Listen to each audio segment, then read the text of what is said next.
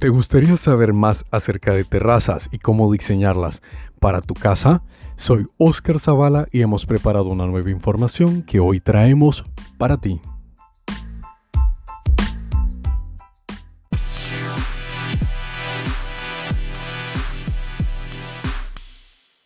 Bienvenidos a un nuevo episodio de Audio Arquitectura. El día de hoy estaremos hablando, como les dije desde un inicio, en el diseño de terrazas, exactamente de estos ambientes que queremos para la incorporación de actividades en un espacio semiabierto y definamos espacio semiabierto por un espacio que se conforma entre un techo y un piso que nos va a permitir tener la comunicación de nuestra casa hacia las áreas externas como piscina, área de barbacoa, jardín o demás espacios que podemos tener dentro de nuestro residencia. Comenzamos. ¿Qué tal amigos de su podcast Audio Arquitectura? Hoy, hablando un poco acerca de lo que son las terrazas, vamos a hablar acerca de ciertos elementos que debemos considerar o no tener dentro de nosotros espacios de terraza. Primero hablemos un poco de qué es una terraza. Bueno, terraza se le define al espacio que sirve entre unión de las áreas verdes, piscina o áreas externas de nuestra residencia con las partes internas. Por lo general, las terrazas cuentan de una superficie en la cual hemos colocado piso y nivelado donde podemos tener juegos de muebles y espacio para entretenimiento de nuestra familia y amigos, así como algunas veces techo en la parte superior, algunas veces de lámina translúcida, otras de lámina sólida e inclusive de teja si es nuestro gusto o el diseño de nuestra residencia cuenta con este tipo de estilo de material en uso. Lo que vamos a hablar ahora es que, ¿qué son los puntos que debemos de considerar cuando eh, vamos a diseñar una terraza? Si tenemos una residencia y no contamos ahorita con una terraza y la queremos construir, vamos a valorar qué sí debemos tener o qué no debemos de hacer con respecto a este espacio. Uno de los puntos primeros es que a la hora de que vayamos a construir nuestra terraza hagamos una eh, correcta elección del piso que vamos a ubicar en esta superficie. En este caso eh, lo hablamos porque si la terraza no cuenta con techo vamos a necesitar un piso que tenga suficiente capacidad de estar expuesto a la intemperie y que nos permita tener una rugosidad que ya lo hemos hablado en otros episodios acerca de los diferentes tipos de piso que nos vaya a permitir no tener ningún tipo de accidente al contar con agua sobre la superficie del piso. Otro punto muy importante que debemos de considerar es el reflejo lumínico que va a generar esta superficie. Si al dar el sol el tipo de piso que hemos dejado nosotros es demasiado reflectivo, superficie lisa, eh, un color muy claro que no absorbe la luz y la refracta toda, vamos a tener un espejo que nos va a incomodar, eh, ya sea por la mañana o por la tarde, según la ubicación de la terraza y generará inconformidad en los ambientes que tengamos eh, alternos o cercanos a la terraza, que por lo general son la sala, la cocina y el comedor. Punto número dos que debemos es considerar qué tipo de techo vamos a colocar en nuestra terraza, si queremos continuar con el estilo de nuestra residencia o si deseamos romper un poco y de pronto queremos tener unas pérgolas de madera. Eh, si bien las pérgolas de madera son algo caras, eh, ahora existen otras alternativas muchos más económicas, como que podemos hacer una pérgola metálica y aplicando diversos acabados de color tintes y pinturas podemos darle una textura y un acabado bastante similar a lo que sería eh, la madera. Vamos aquí a reducir los costos por la parte del mantenimiento, ya que el metal pues solo va a requerir de aplicación de pintura al menos una vez al año para evitar que la oxidación o la cantidad de humedad genere oxidación en los elementos y luego tengamos que hacer el reemplazo de los de las piezas. Aquí lo que sí les quiero recomendar es que si vamos a tener una pérgola, tengamos mucho cuidado con la selección del tipo de lámina translúcida que vamos a utilizar. Una lámina translúcida demasiado transparente va a dejar entrar mucho sol y esto hará que la terraza sea un ambiente no muy útil eh, para nuestro trópico de nuestro país en horarios desde las 10 y media, 11 de la mañana a las 2, 3 de la tarde debido a al mucho calor que va a haber y al golpe de luz que se va a tener dentro de este espacio. Si aún así queremos colocar una lámina translúcida, les recomendamos que nos hagamos apoyo tal vez de algún tipo de tela que podamos suspender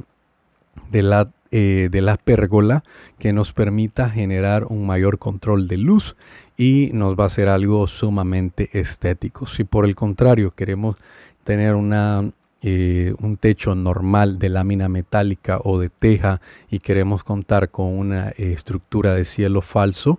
les recomiendo que trabajemos los contornos de esto en láminas que sean capaces de resistir la humedad, como las son las láminas de fibrocemento, en este caso eh, marcas como Duroc, Denglas son perfectas para utilizar, así como las de Pleisen y en la parte interna les recomiendo que si vamos a utilizar tabla yeso, que trabajemos con las láminas eh, verde, que son más resistentes a la humedad que la lámina estándar blanca. Como punto 3 debemos de valorar la ubicación de nuestra terraza. Con esto me refiero que vamos a ver en nuestro terreno dónde debería estar ubicada.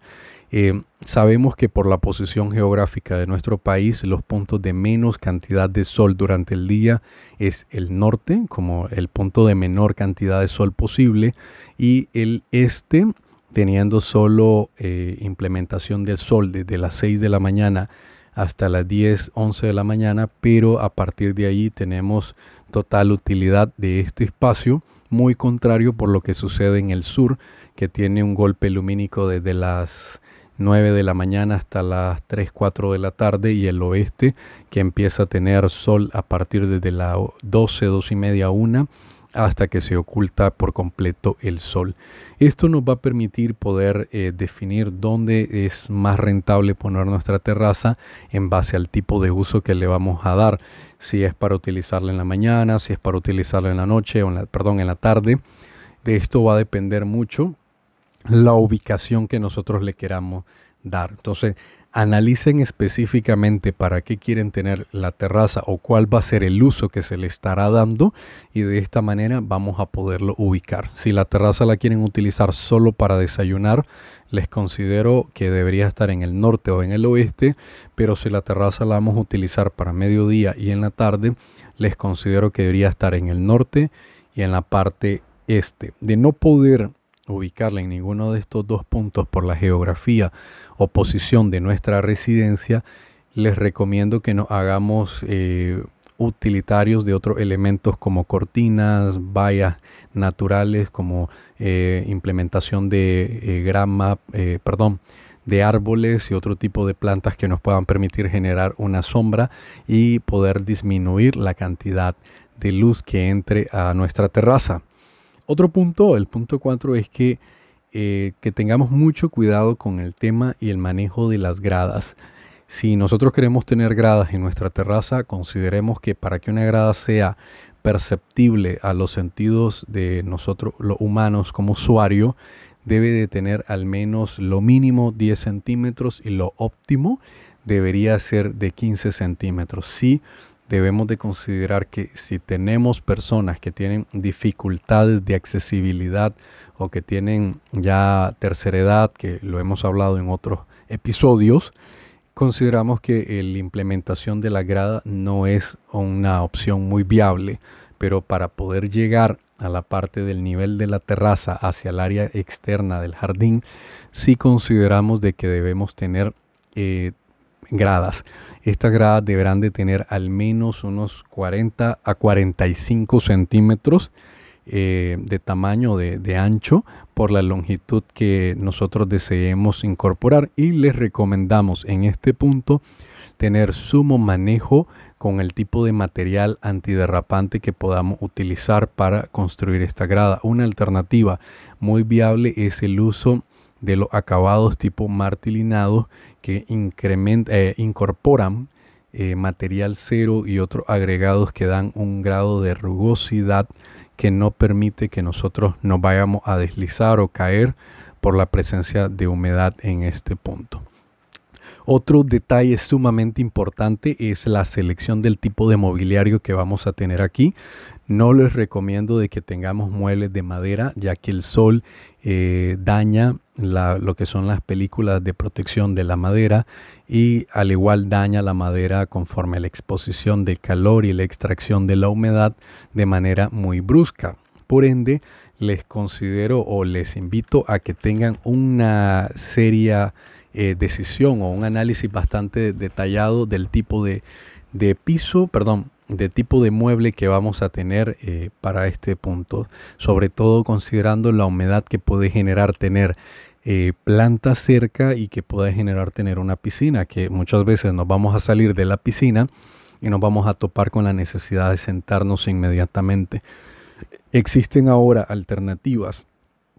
que están muy guiadas por lo que sería la parte del uso del polipropileno o polivinílico, en este caso del plástico, que pueden ser una perfecta opción que hacen similitud o simulación, perdón, de lo que serían los muebles de ratán, que era un tipo de material que se utilizaba para crear este tipo de mobiliario y que se pueden perfectamente utilizar. Si vamos a tener cojines, les recomiendo que la mayoría de estos cojines tengan una tela impermeable, o algún tipo de cuerina que se pueda fácilmente limpiar y exponer a un secado rápido. Otros aspectos que debemos de considerar y que son sumamente importantes es que si vamos a colocar una televisión en alguna del área de nuestra terraza, debemos asegurarnos que por ningún momento o por ningún motivo el sol golpee esta pantalla. Hemos visto eh, por experiencia que la exposición continua de pantallas de televisión, sobre todo las muy modernas de ahora,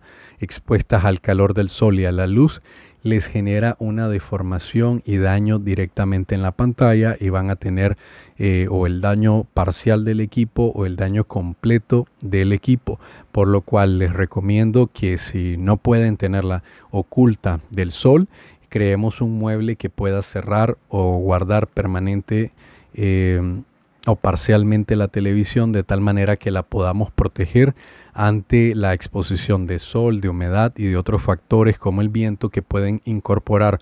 polvo a la parte interna de nuestro equipo y pueda generar un daño considerable. Otro punto eh, que debemos de tener es como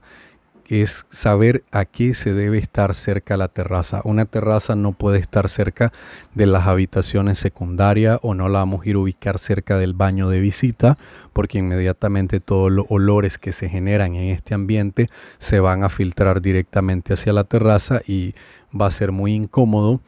eh, para nuestra visita, usar ese baño o para los usuarios de la terraza que se esté utilizando este ambiente. Por ende, debemos de tener clara a qué se debe estar eh, cerca la terraza. Si tenemos una piscina y un área de barbacoa, lo más idóneo es que la terraza acompañe a estos otros espacios y que sirva de comunicación entre sala comedor hacia el área de piscina y barbacoa, sirviendo como un punto de pasada y referencia donde vamos a tener eh, eh, la realización de actividades y la comunicación de estos dos espacios. Por tal motivo, les recomiendo que la terraza se comunique o a través del comedor o a través de la sala hacia la parte interna, teniendo posibilidad de estar muy cerca de la cocina para ser atendida directamente desde este punto, sobre todo si nuestra terraza eh, perseguimos tener un área de barbacoa para asados eh, los fines de semana o días especiales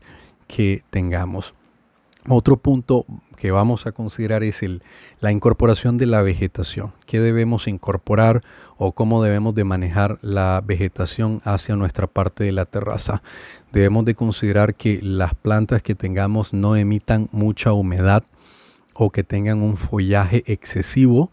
para que no incorporen daños hacia la parte de la fundación de terraza o hacia la parte interna del piso debido a la cantidad de hojas que las plantas estén liberando. Ya recordemos que una hoja que se descompone empieza a liberar una cierta sustancia y hasta gases que se expelen que pueden afectar directamente las fundaciones, repellos, piso y otros elementos de nuestra residencia que no nos vamos a querer ver afectados. Por ende, debemos de buscar plantas que tengan una vida útil bastante largo en cuanto al proceso de desecho de sus hojas y no tener una hoja eh, una planta que tenga una caída perenne de las hojas debido a que la vida útil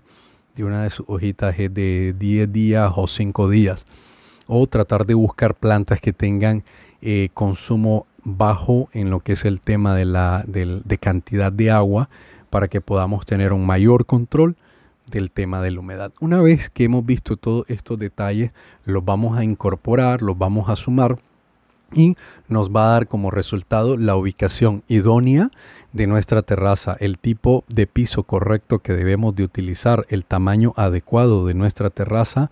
la ubicación de conexión hacia sala, comedor, el nivel que debemos de considerar y otros puntos como la incorporación de puertas corredizas entre la terraza y sala o comedor para lograr una amplitud de espacio mucho mayor. De igual forma, nuestra terraza va a permitir darle ventilación a los espacios internos y transmitir luz al tener el 100% de su pared compuesta de puertas o ventanas corredizas que nos va a dar un mayor confort para nuestro espacio. He estado con ustedes en otro episodio y ha sido un placer que me permitan entrar en sus oídos y sus mentes con nuestro conocimiento que hemos adquirido durante estos últimos años. La idea de nosotros es facilitarles el proceso de diseño y construcción en este mundo. Saludos.